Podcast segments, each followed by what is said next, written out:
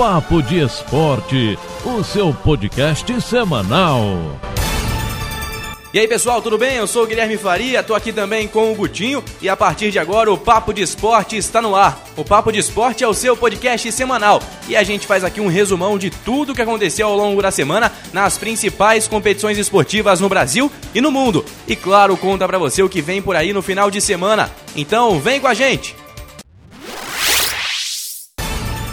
Está começando mais uma semana aqui com o Papo de Esporte. Nosso assunto hoje começa pelos estaduais. Primeiro em São Paulo. Wagner Mancini não é mais técnico do Corinthians. Depois da derrota por 2 a 0 e da consequente eliminação para o Palmeiras, o técnico foi demitido do timão. Mancini já vinha pressionado após a goleada por 4 a 0 sofrida para o Penharol pela Copa Sul-Americana. Mesmo ainda com dois jogos na fase de grupos do torneio, o Corinthians já não tem mais chances de classificação. A demissão do treinador foi anunciada em pronunciamento realizado pelo presidente do clube, Duílio Monteiro, cerca de uma hora depois da partida. Desde outubro de 2020, no Timão, o treinador comandou a equipe em 45 jogos, com 20 vitórias, 13 empates e 11 derrotas, e um aproveitamento de 54%. Bom, no Campeonato Paulista, então, o São Paulo venceu o Mirassol por 4 a 0 e o Palmeiras venceu o Corinthians por 2 a 0.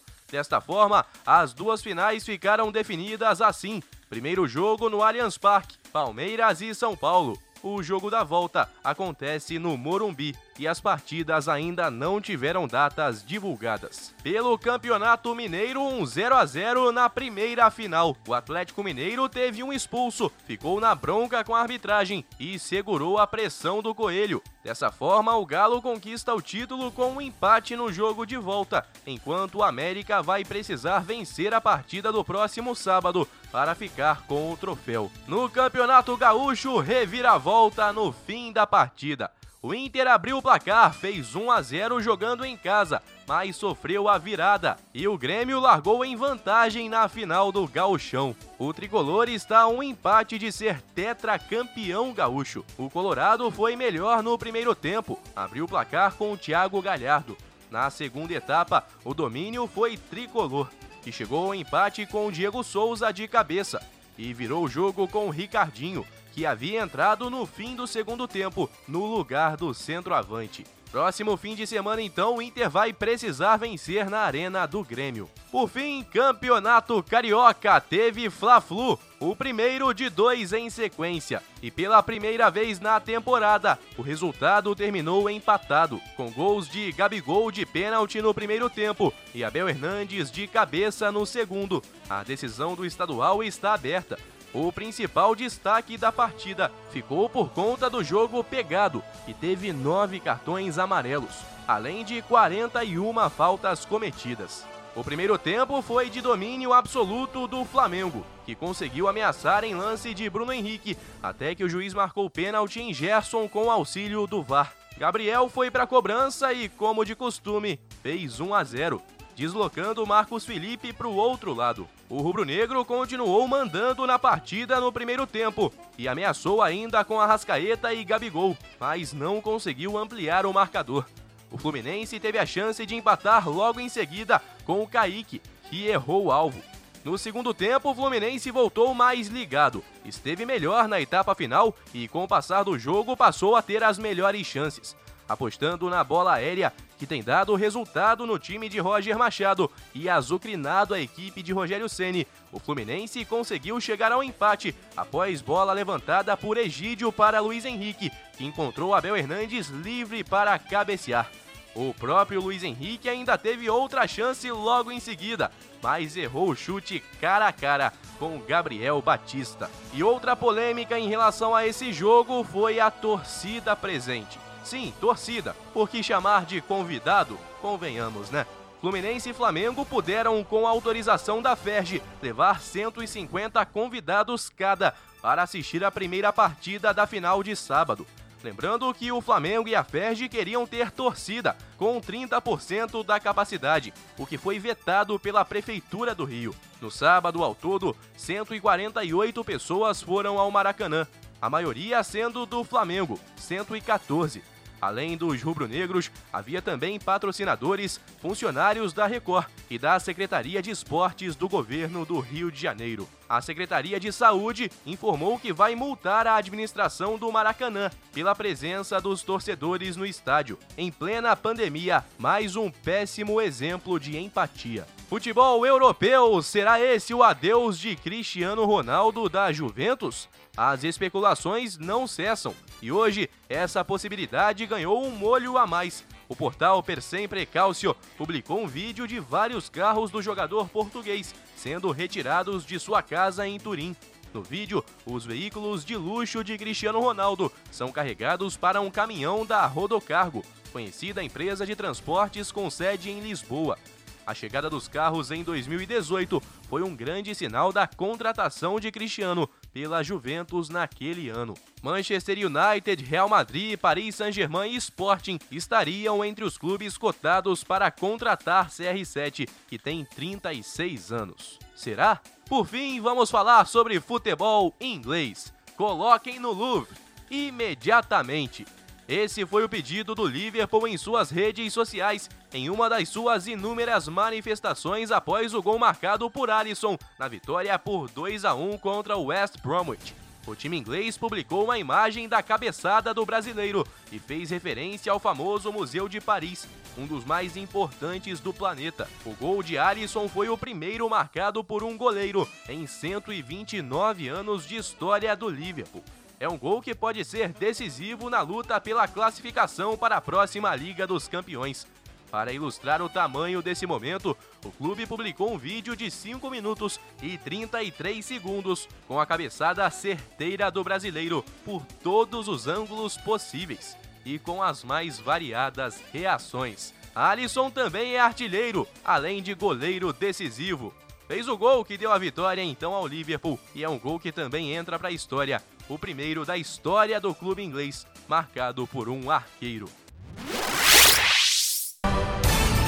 Estamos chegando nesta terça-feira com o Papo de Esporte. Nosso primeiro assunto é a Libertadores da América. Quatro brasileiros entram em campo nesta terça e brigam por liderança ou assegurar a sua classificação às oitavas de final. Pelo Grupo A, o Palmeiras recebe o Defensa e Justiça às 19h15 no Allianz Parque. O Verdão é líder com 12 pontos e já não pode ser ultrapassado mais pelo próprio Defensa e Justiça.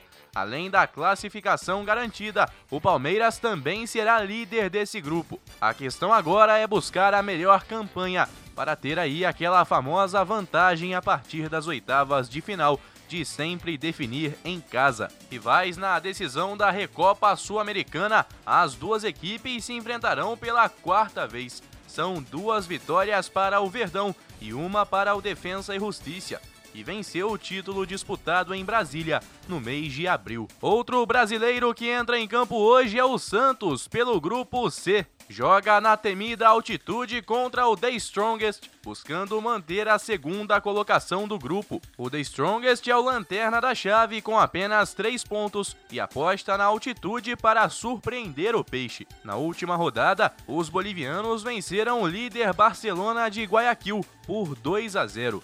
No primeiro turno da fase de grupos, o Santos goleou o The Strongest por 5 a 0 na Vila Belmiro. Pulamos para o grupo D, onde o Fluminense entra em campo hoje às 9h30 da noite contra o Júnior Barranquilha. O tricolor pode garantir a classificação para as oitavas e, quem sabe, até mesmo o primeiro lugar do grupo. Para isso, o Fluminense precisa vencer hoje e torcer por um tropeço do River Plate, que vive um drama. Tem apenas 10 jogadores disponíveis para a partida de amanhã contra o Santa Fé. Isso por conta de um surto de Covid no elenco. Não há nenhum goleiro disponível. Voltando a falar sobre o Fluminense, vitória e empate garantem o time comandado por Roger Machado na próxima fase da competição. Em caso de derrota, o tricolor vai ter que decidir seu destino na última rodada, com o River na Argentina. Por sua vez, o Júnior Barranquilha chega pressionado. Se empatar ou perder no Maracanã e o River ganhar do Santa Fé na Argentina, os colombianos não terão mais chances de classificação para as oitavas. E se tropeçar e o Santa Fé ganhar, vão virar lanterna e poderão ficar de fora até mesmo da Sul-Americana. Por fim, o São Paulo também entra em campo hoje pelo grupo E. Líder do grupo com oito pontos, recebe o Racing às nove e meia no Morumbi, a fim de garantir sua classificação às oitavas de final. Mas o tricolor paulista tem atenção dividida com o campeonato estadual e por isso pode não mandar a campo hoje sua equipe principal. O São Paulo quer sair da fila de títulos do Paulistão e voltar a vencer depois de longo tempo. Com a primeira partida contra o Palmeiras marcada para a próxima quinta-feira, a tendência é que Hernan Crespo escale um time reserva mais uma vez na Libertadores. Agora vamos falar sobre Sul-Americana. O Bahia tem jogo difícil hoje em Avejaneda contra o Independente, às 19h15 pelo Grupo B. O tricolor baiano é líder do grupo, mas o Independente também tem oito pontos. Jogo é decisivo na briga pela liderança e por mais tranquilidade na última rodada. Quem também joga hoje pela Sula é o Bragantino contra o Tajeres, às 9h30. No grupo, o time de Bragança Paulista é segundo colocado com seis pontos, atrás do Emelec, que tem sete. O Tajeres, em terceiro, tem cinco pontos feitos até o momento. Os demais brasileiros entram em campo amanhã, quarta, ou então na quinta-feira. Números da temporada: quem são os times brasileiros mais efetivos, mais goleadores em 2021 até o momento?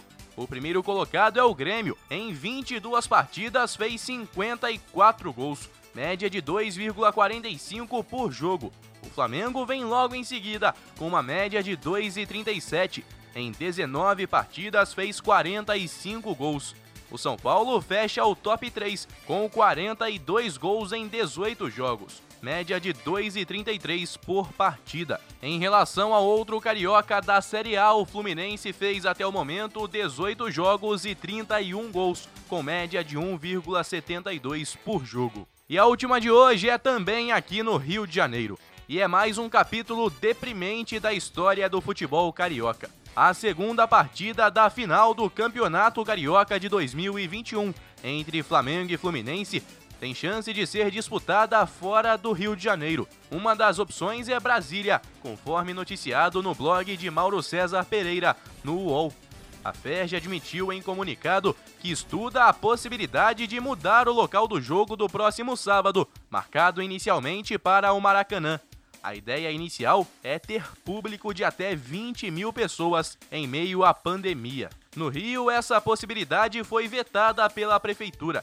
Procurados, Flamengo e Fluminense não quiseram se pronunciar oficialmente. A reportagem, porém, apurou que o rubro-negro, que já vinha apoiando a presença de público no primeiro jogo, no Rio, vê a ideia com bons olhos. O tricolor, por sua vez, entende que uma mudança da realização do jogo para outro estado dependeria da anuência de ambos os clubes e que uma alteração feita sem este consenso não teria amparo legal.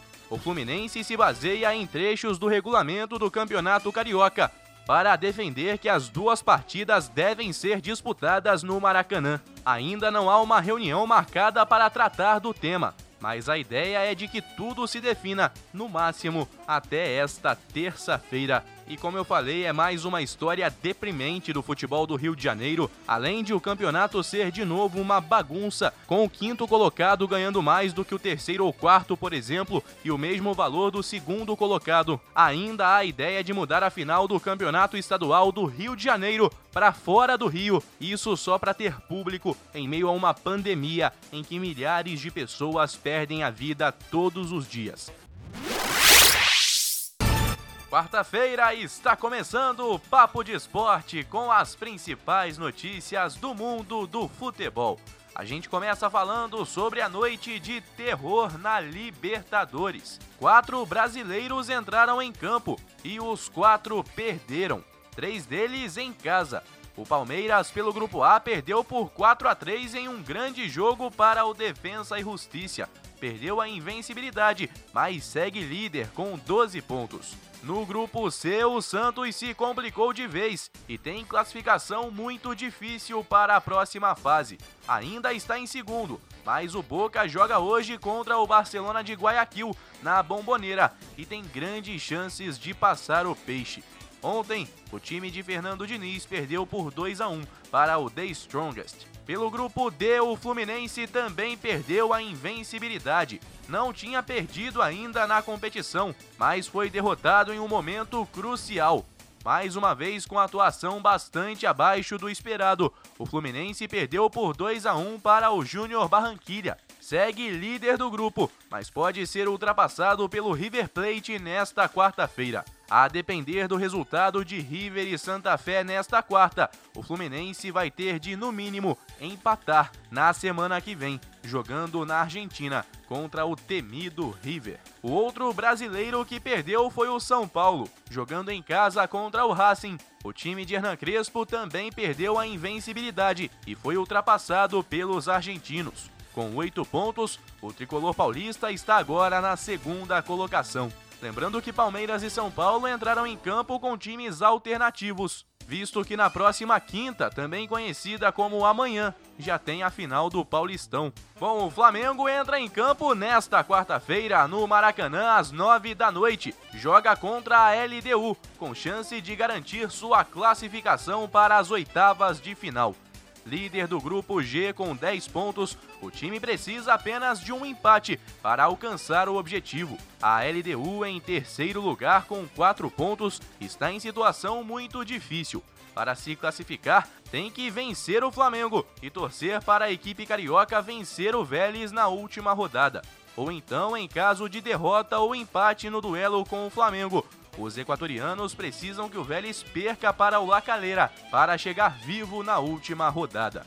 No duelo em Quito, o Flamengo venceu por 3 a 2 com dois de Gabigol e um de Bruno Henrique. O Atlético Mineiro é outro brasileiro que entra em campo hoje. Já tem vaga garantida nas oitavas e joga fora de casa contra o Cerro Portenho, buscando assegurar também a primeira colocação no grupo H.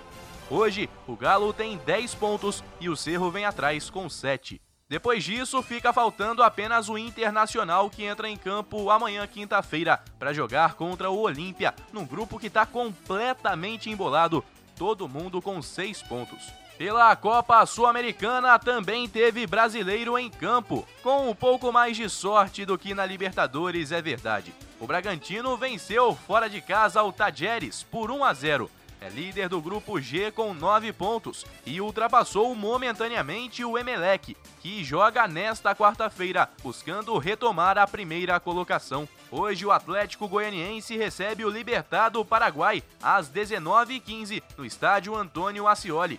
No grupo F, o Atlético é segundo colocado com 8 pontos, atrás do próprio Libertar, que tem 9. Por isso, uma vitória hoje é essencial para assumir a liderança. Quem também joga hoje é o Atlético Paranaense contra o Melgar, às 9h30 na Arena da Baixada.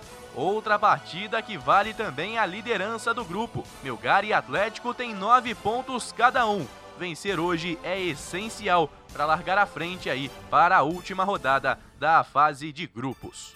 Olha aí, voltando aos jogos de terça, o Bahia também jogou ontem, mas perdeu para o Independiente em Avejaneda. Desta forma, o tricolor baiano vai para a última rodada precisando torcer por um tropeço do Independiente e, claro, vencer sua partida para ter chances de classificação à próxima fase da Sula. Olha aí, a nossa última é na Europa, Campeonato Espanhol. Dias antes de o Barcelona cumprir seu último compromisso na temporada 2021, o presidente Juan Laporta, eleito para o cargo no começo do ano, foi taxativo. O ciclo do time profissional chegou ao fim e a equipe passará por um processo de renovação. A declaração foi dada durante um evento em Barcelona, a 24ª Festa do Esporte Catalão, na qual Laporta foi um dos convidados. E no palco foi questionado sobre os planos para o time, indo direto ao ponto. Ele disse que terminou um ciclo e que o Barcelona está entrando em um processo de renovação. Após o evento, Laporta foi cercado por jornalistas que o aguardavam na porta da comemoração. Ele, que havia passado calado na chegada, decidiu dar declarações na saída, com a ajuda de um assessor de imprensa. Então, detalhou um pouco mais aquilo que havia dito no palco.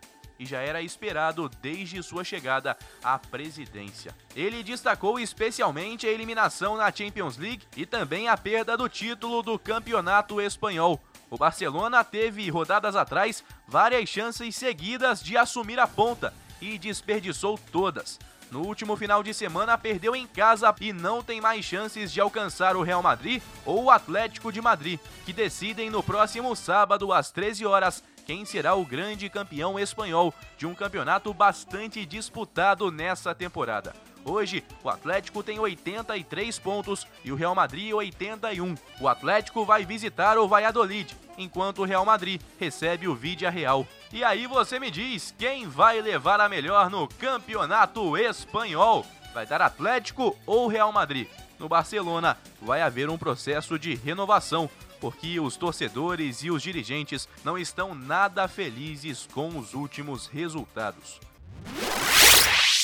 Hoje é quinta-feira e está começando o Papo de Esporte com as principais notícias do dia. Começamos pela Libertadores, uma noite histórica para o River Plate, que conseguiu um grande feito no Monumental de Nunes ao vencer o Santa Fé da Colômbia por 2 a 0. O time, que antes do jogo perdeu 20 atletas infectados com Covid-19 e teve de improvisar o volante Enzo Pérez no gol, se impôs dentro de casa, fez uma partida correta taticamente, coroada com a vitória. O resultado levou os milionários à liderança do grupo D, ultrapassando o Fluminense. O Santa Fé, com esse resultado, não tem mais chances de avançar na competição. Os gols do River foram marcados por Angileri e Álvares. Osório descontou para o Santa Fé. Nessa noite histórica, grande atuação do River Plate, sem nenhum reserva sequer. 11 começaram, 11 terminaram e o volante Enzo Pérez foi improvisado, teve uma noite de goleiro. Olha, essa vitória do River foi ruim para o Fluminense. Não bastasse isso, tem uma outra notícia não muito boa para os tricolores. Na semana que vem, o River não estará tão fragilizado como estava diante dos colombianos. Isso porque dos 20 atletas infectados, 15 devem ficar à disposição a partir da próxima segunda-feira.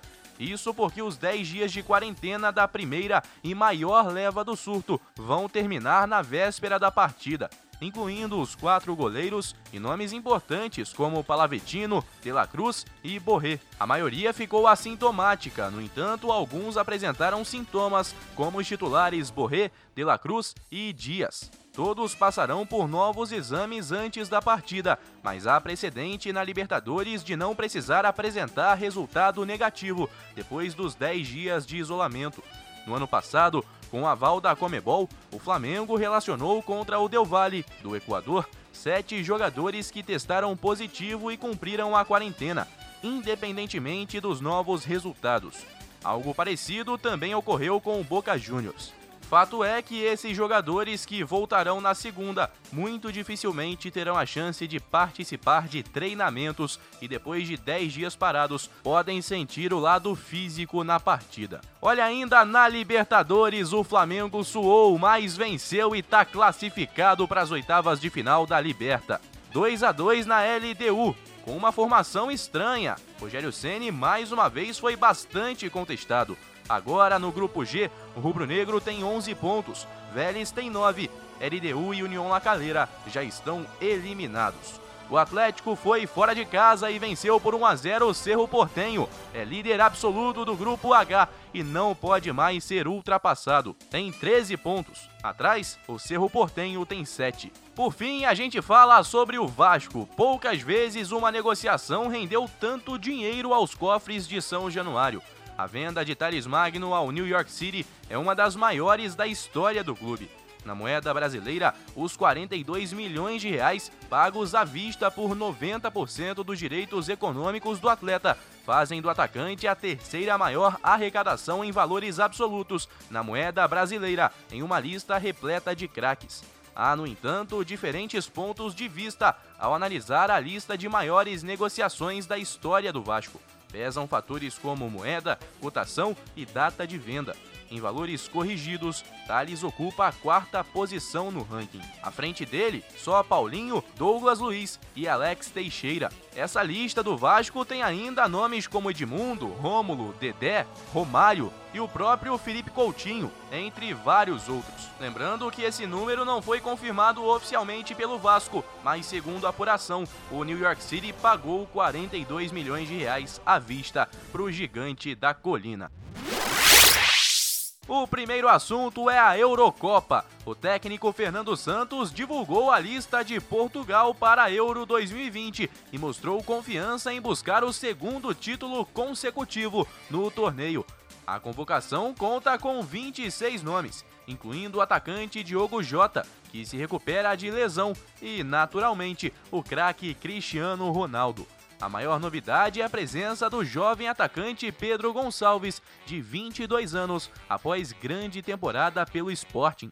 Ele foi chamado pela primeira vez pelo treinador. Na divulgação da convocação, Portugal disse que são 26 nomes nas costas, buscando fazer jus a um único símbolo no peito. A Euro que vem aí, em junho tem Eurocopa e a gente vai acompanhar Euro, Copa América e muito mais por aqui no nosso Papo de Esporte. Por falar em Copa América, pouco mais de 20 dias do começo do torneio, o governo da Argentina anunciou medidas rígidas para conter o avanço da pandemia. Tanto que a Associação de Futebol Argentino anunciou hoje a suspensão de todos os jogos organizados pela entidade no país até o dia 30 deste mês. A medida, a princípio, não afeta os jogos da Copa Libertadores e da Copa Sul-Americana, envolvendo equipes argentinas. O Fluminense, por exemplo, visita o River Plate em Buenos Aires na próxima terça-feira. A medida também não deve influenciar a Copa América. A Comebol, que é quem organiza esses torneios, informou que os jogos estão confirmados e que acontecerão normalmente até segunda ordem.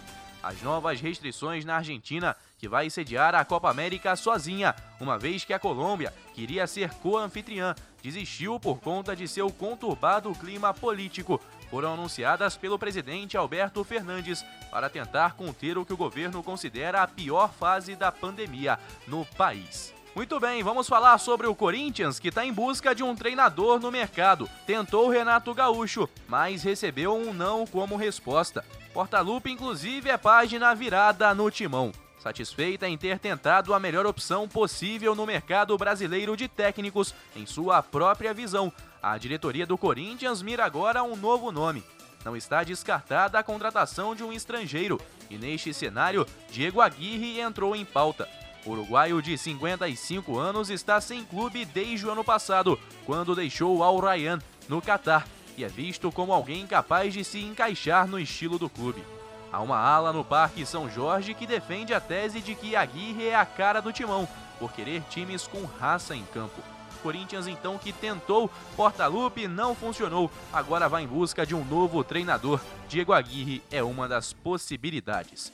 Continuamos em São Paulo para falar sobre o Campeonato Paulista. Daniel Alves, Benítez, Luciano e Éder. O São Paulo vive uma expectativa muito grande antes do segundo jogo da final, no departamento médico. Isso porque esses quatro jogadores que eu citei tiveram problemas e podem perder a decisão do próximo domingo às 16 horas.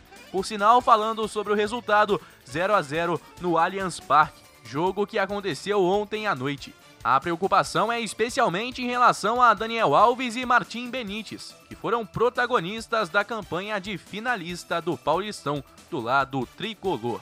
Confirmando então o final do Campeonato Paulista, próximo domingo, 16 horas, no Morumbi. Viajando para BH, Campeonato Mineiro. Primeiro jogo terminou 0 a 0 entre Coelho e Galo. E agora, neste sábado, às 16h30, Atlético Mineiro e América Mineiro decidem no Mineirão quem vai levantar essa taça. No Campeonato Gaúcho, a decisão ficou marcada para domingo, 16 horas, na Arena do Grêmio. Jogo de ida 2 a 1 para o tricolor gaúcho e o Inter precisa então reverter esse resultado fora de casa. Chegamos finalmente ao Rio de Janeiro para falar sobre o Fla-Flu, que decide o Carioca pela segunda vez seguida e pela décima primeira vez na história, levando em conta os vários formatos do estadual Carioca. Todo ano muda, o Cariocão é sempre bastante bagunçado, inclusive. Esse ano foi mais uma vez que mudou, ficou mais simples. A gente precisa destacar isso também. Agora, voltando a falar sobre bola rolando, Flamengo e Fluminense já decidiram 10 vezes o Carioca e fazem nesse sábado uma espécie de tirateima. Isso porque cada um venceu cinco vezes na história essas finais que disputaram entre si. O clássico mais conhecido do Rio de Janeiro, Brasil afora, tem então partida importante marcada para as 9 e 5 da noite deste sábado, mais uma vez no Maracanã. No ano passado, a final foi a mesma e o Flamengo levou a melhor. Dessa vez, como será? O primeiro jogo ficou empatado em 1 a 1. E então, na segunda-feira, eu te conto tudo isso e muito mais sobre as decisões estaduais pelo Brasil. Tem Fla-Flu, São Paulo e Palmeiras, Atlético e América e Grenal. Isso fora tantos outros. A gente aqui acaba tendo tempo para falar dos principais. E eu te espero então na segunda, hein? Para você um bom final de semana, grandes jogos para acompanhar por aí e até semana que vem.